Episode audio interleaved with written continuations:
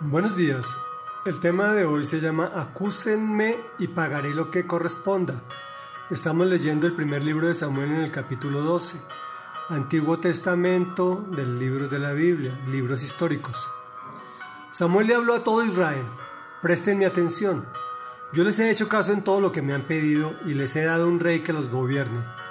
Ya tienen al rey que va a dirigirlos. En cuanto a mí, ya estoy viejo y lleno de canas, y mis hijos son parte del pueblo. Yo los he guiado a ustedes desde mi juventud hasta la fecha. Aquí me tienen. Pueden acusarme la presencia del Señor y de su ungido.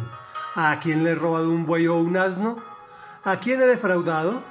¿A quién he oprimido? ¿Por quién me he dejado sobornar? Acúsenme y pagaré lo que corresponda. No nos has defraudado, respondieron.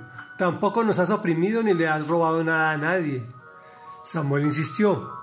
Que el Señor y su ungido sean hoy testigos de que ustedes no me han hallado culpable de nada. Que lo sean, fue la respuesta del pueblo.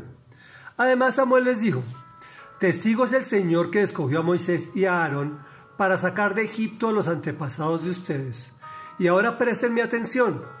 El Señor los ha colmado de beneficios a ustedes y a sus antepasados, pero yo tengo una querella contra ustedes ante Dios.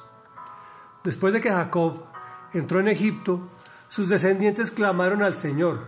Entonces el Señor envió a Moisés y a Aarón para sacarlos de Egipto y establecerlos en este lugar. Pero como se olvidaron de su Señor y Dios, Él los entregó al poder de Císara, comandante del ejército de Hazor, y al poder de los filisteos y del rey de Moab. Y ellos le hicieron la guerra. Por eso ustedes clamaron al Señor, Hemos pecado al abandonar al Señor y adorar a los ídolos de Baal y a las imágenes de Astarte. Pero ahora, si nos libras del poder de nuestros enemigos, solo a ti te serviremos. Entonces el Señor envió a Jerubal, Barak, Jefte y Samuel, y los libró a ustedes del poder de los enemigos que los rodeaban para que vivieran seguros. No obstante, cuando ustedes vieron que Nahas, rey de los amonitas, los amenazaba, me dijeron, no queremos, no, queremos que nos gobierne un rey. Y esto a pesar de que el Señor su Dios es el rey de ustedes. Pues bien, aquí tienen al rey que pidieron y que han escogido. Pero tengan en cuenta que el Señor quien les ha dado ese, es quien les ha dado ese rey. Si ustedes y el rey que los gobierne temen al Señor su Dios y le sirven y le obedecen, acatando sus mandatos y manteniéndose fieles a Él, magnífico. En cambio, si lo desobedecen y no acatan sus mandatos, Él descargará su mano sobre ustedes como la descargó contra sus antepasados. Y ahora presten mi atención y observen con sus propios ojos algo grandioso que el Señor va a hacer. Ahora no es tiempo de lluvias, sino de cosecha. Sin embargo, voy a invocar al Señor y Él les enviará truenos y lluvia. Así se darán cuenta de la gran maldad que han cometido ante el Señor al pedir un rey. Samuel invocó al Señor y ese mismo día el Señor mandó truenos y lluvia. Todo el pueblo sintió un gran temor ante el Señor y ante Samuel. Y le dijeron a Samuel, ora al Señor, tu Dios por nosotros, tus siervos para que no nos quite la vida. A todos nuestros pecados hemos añadido la maldad de pedirle un rey. No teman, replicó Samuel. Aunque ustedes han cometido una gran maldad, no se aparten del Señor, más bien sírvanle de todo corazón. No se alejen de Él por seguir a ídolos inútiles que no los pueden ayudar ni rescatar, pues no sirven para nada. Por amor a su gran nombre, el Señor no, no rechazará a su pueblo. De hecho, Él se ha dignado a hacerlos a ustedes su propio pueblo. En cuanto a mí, que el Señor me libre de pecar contra Él dejando de orar por ustedes. Yo seguiré enseñándoles el camino bueno y recto, pero los exhorto a temer al Señor y a servirle fielmente y de todo corazón, recordando los grandes beneficios que Él ha hecho en favor de ustedes. Si persisten en la maldad, tanto ustedes como su rey serán destruidos. Reflexión. ¿Cuánto me gustaría decir como Samuel? Acúsame y pagaré lo que corresponde.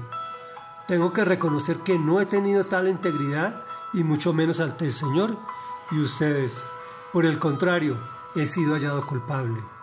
Y por eso Por mi culpabilidad y la tuya, murió el Señor Jesús, para que nosotros pecadores fuésemos vistos como justos delante de Dios. En esta difícil y dura época de confinamiento y de contaminación, recuerda que el Señor los ha colmado de beneficios. Insiste mucho en que tengamos cuidado con la idolatría y el gran pecado que conlleva adorar imágenes. Aunque pienses que representan a Dios, no lo hacen. El Señor detesta eso, pues de aquí parten muchos pecados más degradando al ser humano. Los tiempos cambian, pero tengan en cuenta que el Señor, quien nos ha dado estos gobernantes, si temes al Señor su Dios, debes obedecer y orar por ellos, pues la suerte de nuestro país nos atañe a todos.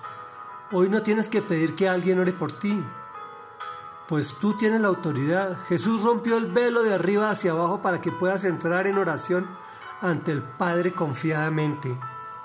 Esto es para todos, pero especialmente para el ministerio de oración, para los intercesores, que son aquellos que oran por sus necesidades propias y por las de otros. Y que el Señor nos libre de pecar contra Él dejando de orar por los necesitados y por todo aquel que nos pida oración. No olvidemos ser agradecidos Recordemos los testimonios, los grandes beneficios que Él ha hecho en nuestro favor. Debemos dar gracias por todo, hasta por lo que no nos agrada. Oremos. Señor Todopoderoso, he sido hallado culpable y por eso murió el Señor Jesús, para que yo pecador fuera visto como justo delante de Dios. Gracias por tu perdón, amado Rey Dios. Gloria a ti. Agradecido recuerdo los grandes beneficios que has hecho en mi favor y aquellas cosas que no me has regalado ni permitido porque tú sabes que es lo mejor para mí. Te pido humildemente me libres de pecar contra ti dejando de orar por los necesitados. Por el contrario, pon en mí un espíritu de intercesor para estar orando en tu presencia a tiempo y a destiempo. En el nombre del Señor Jesús te hemos orado. Amén y amén.